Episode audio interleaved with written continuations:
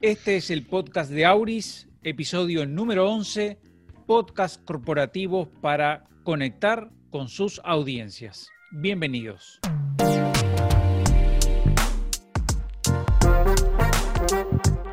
Auris es un podcast creado para analizar en profundidad el poder de la comunicación en las relaciones humanas y las actividades empresariales.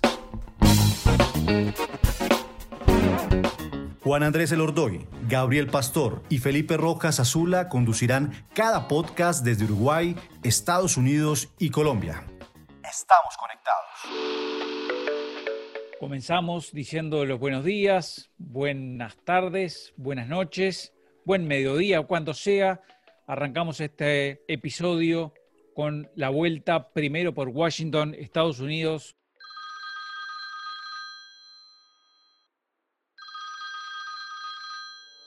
Gabriel, bienvenido. Hola Juan, Cata, Felipe, a, nuestro gran invitado de hoy, Santiago Ríos, a quien tuve el placer de escuchar hace poco en una conferencia que dio en Bogotá sobre los temas que vamos a analizar hoy. Muy contentos por eso de tenerlo aquí, aquí en Washington bien, todavía con estas vueltas electorales, a pesar de que ya terminó la elección y que como se sabe Biden ganó, no tan cómodamente como se creía, pero finalmente a partir de enero lo tendremos en la Casa Blanca a pocas horas, o yo diría días, de un evento futbolístico vinculado a las eliminatorias para la Copa del 2022, Felipe Rojas aparece por ahí.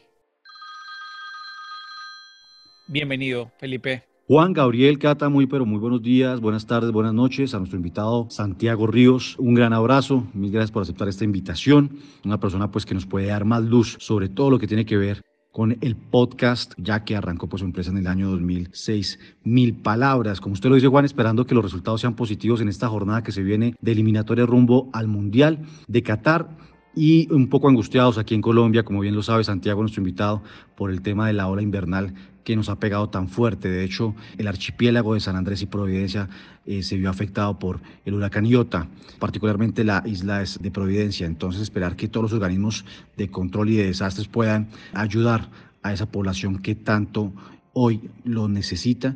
Así que muchas gracias, Juan. Y bueno, deseoso pues de escuchar a este gran invitado como es Santiago Ríos.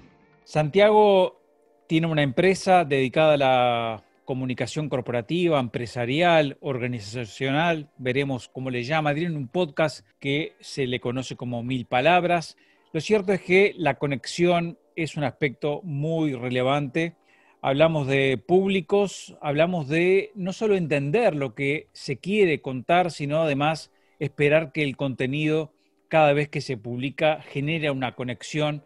Santiago, nos vamos a Medellín. ¿Cómo vas? Bienvenido. Muy bien, Juan, muchas gracias. Nuevamente, pues los saludo de manera especial, les doy las gracias por la invitación, a Gabriel, a Felipe, a Catherine, a ti Juan y bueno, por acá para atenderte y para conversar con todos ustedes.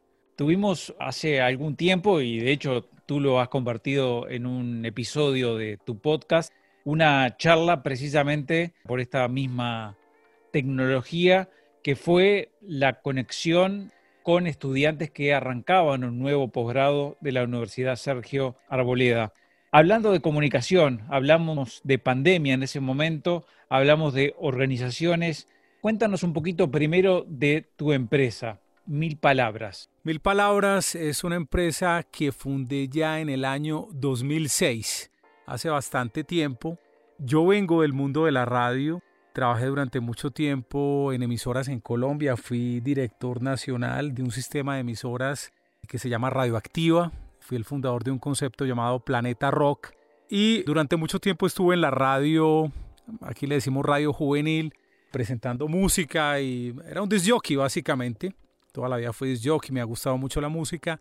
Y el lenguaje de la radio y la palabra en general me ha gustado bastante y en un momento dado quise como empezar mi emprendimiento y decidiendo qué podía hacer, dónde me sentía bien, dónde creía que generaba valor. Junté pues pasiones y conocimientos, el tema de la comunicación, el tema de la radio puntualmente, el tema administrativo, porque también tengo un par de posgrados en administración de empresas, Entonces decidí crear esta empresa y se me ocurrieron que los podcasts pudieran servir para conectar audiencias con la comunicación que generan las áreas de comunicación de las empresas. Mira que el podcast ha tenido una evolución muy extraña, como muy asimétrica, pudiéramos decirle Juan, porque cuando se me ocurrió la empresa en el 2006, el podcast ya tenía como un año, dos años, pero en el 2006 ocurrió un hecho muy raro y es que apareció YouTube. Entonces digamos que como que todo el video, toda la posibilidad de tener video en la web opacó cualquier otro medio. Era un tema como por desarrollo, como por evolución natural, la gente diría, no, pues si primero fue la radio, después vino la televisión que es más moderno, pues igual acá. Primero fue el audio en la web, ya llega el video, entonces audio no tanto. Entonces digamos que el crecimiento del podcast a nivel mundial se sacrificó un poco por ese consumo del video, que fue impresionante lo que logró YouTube. Pero años más tarde el podcast siguió caminando y digamos que desde el 2016, 2017 más o menos, tiene una segunda gran fuerza o una resurrección muy importante donde es un medio demasiado, demasiado consumido en este momento y donde las empresas, las personas naturales, los creadores independientes se están dando cuenta de su importancia.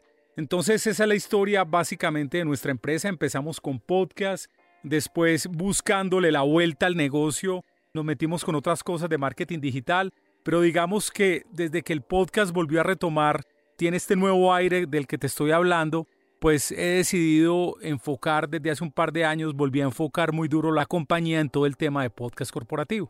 ¿Y cómo es la respuesta, cómo es la sensibilidad de las empresas frente a esto?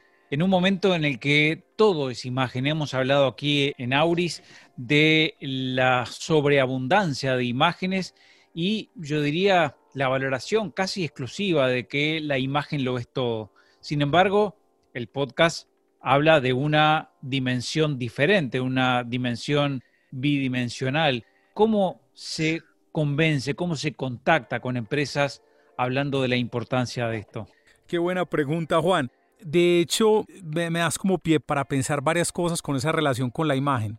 Si te das cuenta, el nombre de la empresa juega mucho con ese concepto de una imagen vale más que mil palabras, lo cual es cierto en algunas ocasiones, pero no en todas. Yo a veces creo que es más importante mil palabras que una imagen, porque de pronto con mil imágenes puedes construir un discurso, puedes construir una historia, puedes narrar algo, puedes convencer a alguien, y la voz lo que termina apelando es a la intimidad, a meterte en tus oídos y a contar sin prisa las noticias, las cosas que nos terminan conectando como seres humanos. Ha pasado algo muy curioso ahora y enseguida termino de responder bien la pregunta. Mira, por ejemplo, mis hijas. Yo tengo hijas adolescentes, nacidas en la era de TikTok, de Instagram, de todo esto, y ellas acaban de descubrir el podcast por sí mismas, con otros creadores de podcast para su edad ¿Pero por qué? Porque siguen siendo seres humanos donde las historias siguen apelando a su psiquis, a su psicología, a lo que somos como humanos. O sea, necesitamos que nos hablen al oído, que nos cuenten cosas, que nos convenzan. Entonces son medios diferentes. En el tema de cómo he llegado a las empresas, sí, era complejo, sobre todo al principio era muy complejo. Y aquí viene como una de estas lecciones de comunicación que uno va aprendiendo y es tú llegabas y decíamos, no, mira, esto es un archivo que tú montas en un RCS, entonces la gente lo descarga automáticamente en la intranet. Y era como muy complejo, entonces la gente me decía, wow, ¿qué es Creste? Pues muy sorprendente, pero no, entiendo.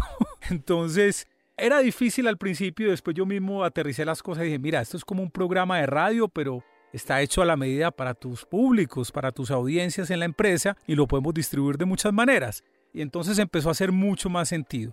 Yo creo que otra de las ventajas para poder vender bien la idea es que tenemos menos tiempo para consumir otros contenidos que demandan nuestra atención. Los contenidos que tienen una imagen en movimiento o una imagen fija necesitan nuestra atención y el podcast tiene algo hermosísimo y es que puedes hacer otras cosas mientras lo escuchas. Estás haciendo ejercicio o estás esperando el transporte público o estás en tu casa ahora súper ocupado lavando platos o haciendo la comida, entonces puedes escuchar un podcast. Y es de estos medios donde sientes en estos días, escuché algo muy bonito de una entrevista que hice con alguien experto en manejo del tiempo y productividad y me decía, lo bueno del podcast es que tú no te sientes perdiendo el tiempo, porque haces otra cosa de manera paralela y porque siempre hay valor, así sea para reírte, así sea algo muy light, pues siempre estás recibiendo valor en tus oídos. Y es un medio que precisamente quien empieza a escucharlo, quien se compromete con el contenido, se va a quedar lo que se tenga que quedar. No tiene las prisas de mover el dedo para ver qué hay en la línea de tiempo de TikTok o para hacer un posteo de una foto o de un video que no dura más de un minuto. No, si me interesa y entré, allí me voy a quedar. Entonces digamos que es una de las maneras en que he venido convenciendo estos prospectos, estos clientes y la verdad que afortunadamente de dos años para acá nos están buscando mucho porque entienden la importancia del medio, Juan. Yo le agregaría una cosa a Santiago también que tiene que ver con los traslados, el transporte, sobre todo, bueno, no sé en el caso de Medellín, pero sí sé el caso de Bogotá y también el caso en Uruguay, por ejemplo, en algunos sectores como la actividad productiva en el interior del, del Uruguay, donde hay mucho tránsito, mucho tráfico, traslados de varias horas, momento ideal para escuchar podcast. O sea, también en esos ámbitos, también la conexión con podcast me parece que es una buena cosa, ¿no? Totalmente. Para consumir podcast en los trancones o tacos, como decimos acá en Medellín, es un tiempo aprovechado. Uno siente que al menos esa media hora, entre comillas, perdida, la aprovecha uno escuchando. Y te voy a dar otra cosa que hago yo, donde yo motivo a los creadores y es cuando me estoy desplazando en mi vehículo o estoy esperando pues que avancen los carros, yo también grabo podcast.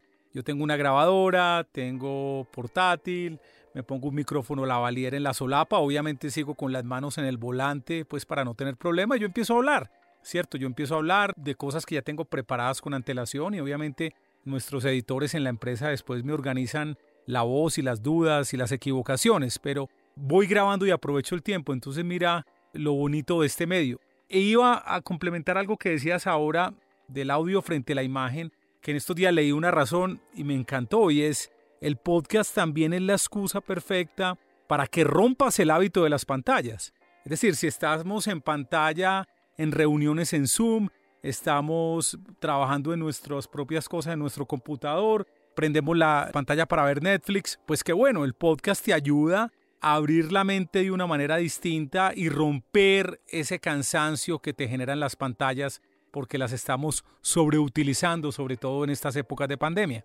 Gabriel, ¿tienes por allí alguna pregunta? Sí, Santiago, en realidad es una reflexión y una pregunta y espero que sea un disparador para ti. Mientras te estaba escuchando, estaba recordando un poco, yo tengo una formación en periodismo, soy profesor en periodismo, pero hubo en algún momento de mi vida que me di cuenta que era importante que un periodista tratara de meterse en el mundo de la teoría de la comunicación porque allí había muchas reflexiones apocalípticas de los medios y veía que los futuros periodistas estaban formando con una idea distorsionada sobre el papel de los medios en la sociedad. Y esta idea distorsionada del papel de los medios en la sociedad llegó incluso a esta idea del papel de cada uno de los medios de comunicación. En realidad hay una idea equivocada de que un medio termina sustituyendo a otro, cuando la historia de la comunicación nos demuestra que en realidad hay un sentido de complementación cuando uno lo mira en términos históricos. En ese sentido, recuerdo una reflexión de un director de un diario francés en la década de los 60, cuando había salido la revista Life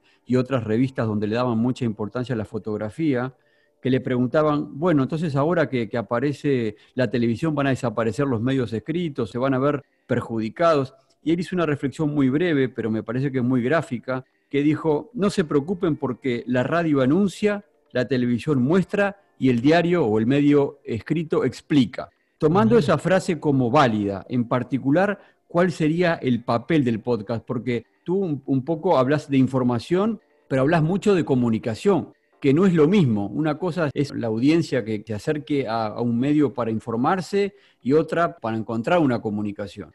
¿Cómo ves tú ese papel del podcast en todo este contexto que yo estoy dando?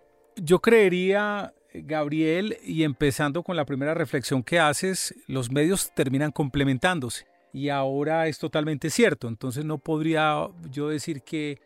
Mejor dicho, es como cuando le decían a uno, me acuerdo los anunciantes antes, eh, cuando yo trabajaba en radio y algunos anunciantes no muy profesionales, pues porque no sabían bien del medio, decían, no, es que la desventaja de la radio es que no tiene imagen. No, eso no es una desventaja. El medio es así, pues eso no es ninguna desventaja, hay características distintas. Yo no podría discriminar como la función del podcast eh, diferente a la de un video. Es más bien entender exactamente el medio, para qué me sirve y dónde están esas grandes ventajas. Yo sí veo lo que tú decías al principio, los medios se terminan complementando y ahora tenemos unas audiencias tan bombardeadas, tan llenas de información por todas partes, que lo que necesitamos es crear medios en todas las direcciones y mensajes en todas las direcciones, porque nuestra audiencia va a llegar por algún lado, ¿cierto? Entonces, mal haría yo en decirte, no, eh, haz un podcast únicamente y no hagas nada más con tus cosas. O sea, total en una empresa yo creo que tienen que haber actividades puntuales de sensibilización en muchas direcciones, en creación de otros tipos de medios, en reuniones de grupos primarios, en charlas y en streaming que se pueden hacer con los líderes de la organización. Y los medios lo que hacen es terminar complementándose porque también tenemos que entender que las audiencias, que cada individuo tiene una experiencia y un relacionamiento diferente con cada medio. Hay personas, y tú lo sabes, más visuales, que les gusta ver videos, les gusta leer completo, a otros les gusta leer completo, a otros escanear un texto, leer los subtítulos, a ver qué se encuentra, y a otros escuchar. Es así de simple. Entonces, yo no diferenciaría una función específica de cada medio, pero sí entender que la labor de un comunicador tiene que terminar generando como esa gran parrilla de contenidos en diferentes medios, donde para mí el podcast es fundamental. Ahora bien, ¿qué puedo decir a favor del medio aparte de las ventajas mencionadas anteriormente? Que para mí es un medio que en su relación costo-beneficio puede ser mucho mejor que los otros medios en términos económicos, en términos de consumo, de facilidad de creación y de facilidad de consumo. Si a mí me preguntan si yo soy un comunicador de una empresa mediana que no tiene un plan de medios y que necesito crear medios internos de comunicación con mis públicos de interés, ¿por dónde empezaría yo? Yo empezaría por un podcast, definitivamente, sin decir que los otros sean medios que debamos excluir. Pero sí, estoy de acuerdo con la complementariedad de los medios, Gabriel. Santiago, y hay otro aspecto que uno naturalmente cuando habla de comunicación, no sé por qué motivo uno tiende a pensar que la comunicación es con el afuera. Sin embargo, he escuchado algunos testimonios muy interesantes de tu empresa hablando de el podcast como herramienta de comunicación interna, como una gran herramienta de, de comunicación. ¿Cómo se están apropiando las empresas de esta herramienta con la dimensión comunicación interna. Mira que aquí hay algo también bastante interesante y tiene que ver con la pregunta de Gabriel. Recientemente nos ha llegado un cliente y el cliente me dice, bueno, mira, vamos a hacer un ejercicio con tres podcasts para ver cómo nos va y vamos a tener unos índices de, de consumo y dependiendo seguimos. Ah, bueno, está bien, me parece justo, pero mira, ¿cómo van a medir el tema? A ver, si son 500 empleados que les van a llegar, quizás el ejercicio no sea, vea, de 500 empleados escucharon el podcast 94. Si ese es el índice de un capítulo, de pronto no es atractivo. Claro, menos del 20% escuchó el podcast. Pero resulta que el medio o los medios, y estoy hablando de medios tradicionales y también medios sociales, los medios se construyen con hábito. Tú no puedes generar un podcast como, no, ve, hoy lanzamos un audio y entonces dentro de tres meses otro y dentro de... No, no te genera hábito. Hay que construir el hábito a partir de la frecuencia, de unas fechas esperadas de publicación, de posicionar el contenido correctamente, es decir, hay que darle un nombre, un eslogan, un concepto, una estructura que sea esperable, que sea confiable para el oyente, para que se vuelva parte de su rutina y de sus cosas, ¿cierto? De su manera de consumir ese medio, eh, es lo que va a lograr que la gente se apegue a partir del hábito. Entonces es muy importante esto. Segundo, yo también le decía al cliente, a ver, más bien mide dentro de las personas que consumen el medio en esta prueba inicial, ¿cómo les pareció? O sea, ¿les parece que es agradable? ¿Les parece que se pueden informar? ¿Les parece que les hace sentido? ¿Creen que lo van a oír? Si las respuestas que das a esas preguntas son negativas, entonces no hagas el podcast. Pero si esas respuestas son positivas, pues esas 94 personas que te escucharon ahora ya no van a ser 94, van a ser muchas más. Es decir, es más lograr como una valoración cualitativa que cuantitativa del consumo. Y entendiendo lo que hablábamos ahora con Gabriel, que los medios se tienen que complementar y que ningún medio es absoluto, ninguno, ni siquiera el video, ni el boletín que mandas con texto, ni el WhatsApp con una actualización sencilla, no te lo va a consumir el 60% de la población. Entonces, respondiendo a tu pregunta, ¿cómo las personas se han apropiado de la comunicación interna o de los mensajes planteados desde las áreas de comunicaciones? Tiene que ver mucho primero con la necesidad que se atiende y tiene que ver también con el público específico. Mira que te voy a poner como unos ejemplos interesantes. Nosotros hacíamos un podcast para una empresa de petróleo de Brasil, Petrobras, que ya no está aquí en Colombia, y el podcast era sobre situaciones de trabajo, era un radiodocumental que mostraba algunas situaciones incluso trágicas porque los operarios no hacían uso correcto de los implementos y medidas de seguridad. ¿Dónde se transmitía el podcast? En el camerino, justo antes cuando ellos estaban cambiando, para que supieran lo que pudiera pasar. Pero tenemos otros ejemplos también interesantes. Tenemos un cliente que es Celsia, que es una empresa de energía en Colombia, y el podcast está dirigido a los operarios que se están trasladando desde un punto de encuentro hasta la planta. El podcast donde se transmite no es medios digitales, no, es una USB que simplemente se conecta al equipo de sonido del bus, del autobús. Y tiene algo muy bonito, que de hecho te confieso que fue idea de nuestro cliente, y es, ustedes siempre hacen los podcasts con música libre de derechos de autor. Perfecto. ¿Por qué no hacemos un podcast con éxitos de la radio? Con reggaetón, con rock, con salsa. Yo le dije, eso no se puede. O sea, tenemos que adquirir los derechos, pues consígaselos. Entonces me pusieron a hablar con Saiko y Asimpro, que es las editoriales musicales en Colombia, y tenemos los derechos para hacer eso. Y mira que la apropiación es muy divertida, porque incluso aunque el podcast está hecho para los operarios, también lo ponen en parlantes de las oficinas en Medellín, en Cali, y la gente es bailando el podcast. Es demasiado curioso. Entonces, son algunos de los usos de apropiación, Juan. Santiago, yo estaba pensando mientras te escuchaba, en general la sociedad, y en este caso las empresas o la política, suele no darse cuenta de lo sofisticado que termina siendo una comunicación oral, tanto como la escrita.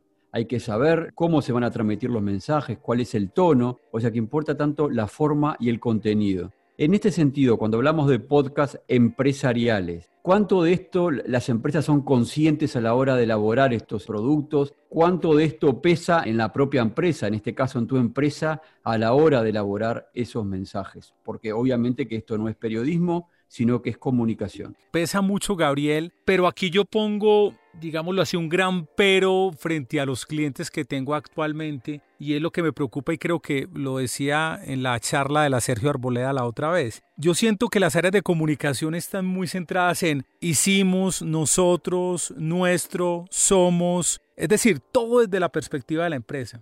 Y yo creería que aquí el error o lo que yo trato de inculcarle mucho a los clientes es, hey, pongamos la comunicación en función de nuestro oyente, de la persona que finalmente va a recibir la comunicación, cómo lo que hace la empresa lo está beneficiando, cómo soluciona sus problemas, problemas de todo tipo, problemas que puede tener en la casa en este momento por la pandemia, por estar trabajando desde la casa, problemas de administración del tiempo, problemas de procesos administrativos que no fluyen como deberían fluir dentro de la organización. Entonces yo creería que esa debería ser como la gran vocación, el gran objetivo de los podcasts, ponerse finalmente en los zapatos de ese oyente. Las empresas sí son conscientes de que hay que crear un mensaje estructurado, organizado, en forma y en fondo, pero quizás el ángulo es el que me gustaría que cambiaran para que se centraran más en la persona que está recibiendo el mensaje. Ahora, con todas las empresas que tú has tenido contacto y tenés contacto habitualmente, ¿cuántas conversaciones arrancan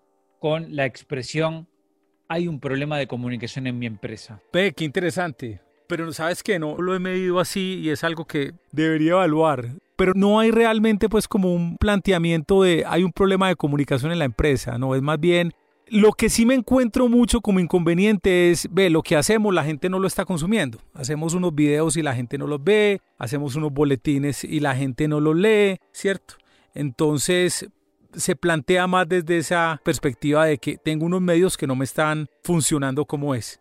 Interesante la experiencia, la percepción. Yo me animaría a ir por el otro lado de escuchar muchas veces a organizaciones decir que el problema es de comunicación y muchas veces lo que ocurre es el problema de repente está en la organización general y no tanto en la comunicación. Pero bueno, es como el punto de arranque y el punto de encuentro para tácticamente movilizar, conectar.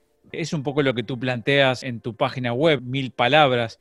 Comunicación efectiva, el podcast para tu carrera, tu negocio y tu vida. O sea, es una herramienta para todo, ¿verdad? Sí, ahí tengo ese eslogan que estás leyendo básicamente ese, es de la promesa del podcast de la empresa, es decir, no, no de los servicios, sino del podcast, donde yo hablo del tema de comunicación efectiva planteada desde los negocios digitales, la comunicación organizacional, eh, la comunicación en un emprendimiento e incluso hablo de la comunicación con uno mismo. Ni mucho menos no soy ni psicólogo ni psiquiatra, pero he pasado por un proceso personal que me permite como compartir ciertas experiencias porque yo creo que si uno no está claro por dentro como persona, como ser humano, como profesional, no estás claro para comunicarte con los demás. Entonces por eso yo comparto a veces algunas experiencias que, que me han ocurrido y cómo las he superado y hablo de una comunicación con uno mismo, que es lo que uno se dice para salir adelante. Esa es la promesa del podcast de Mil Palabras, que a propósito lo pueden encontrar en milpalabras.com y hago otra cuña aquí, como decimos en Colombia, un comercial, Juan, que estamos entregando un libro electrónico que hace todo el planteamiento del podcast corporativo, de cómo crear un podcast para una empresa. Ese está en www.milpalabras.com.co para que descarguen el libro electrónico Cómo crear un podcast corporativo. Genial, Santiago. Vamos a escuchar a, a Felipe con alguna reflexión sobre todo lo que estamos hablando. No, escuchando a Santiago, pues y mirando su plataforma de mil palabras, eh, entendemos y sabemos que entiende muy bien la dinámica del podcast y de lo que se ha venido desarrollando. Yo creería que Santiago, junto a grandes estudiosos y apasionados por la radio como Alejandro Marín, son los que han venido abriendo pues ese espacio para que este formato digital tome más fuerza, pero sobre todo importancia. Cuando uno habla y cuando uno escucha a Santiago, a veces las personas creen que el podcast es algo diferente, es algo complejo. Pero yo, Santiago, lo que he aprendido, y se lo aprendí a un gran radio apasionado que es Andrés Nieto, la mejor manera de explicar qué es un podcast es precisamente eso, es el Netflix de la radio. Es entender que es un formato de audio que atiende a los diferentes géneros y formatos periodísticos, pero sobre todo que puede tener cualquier cosa.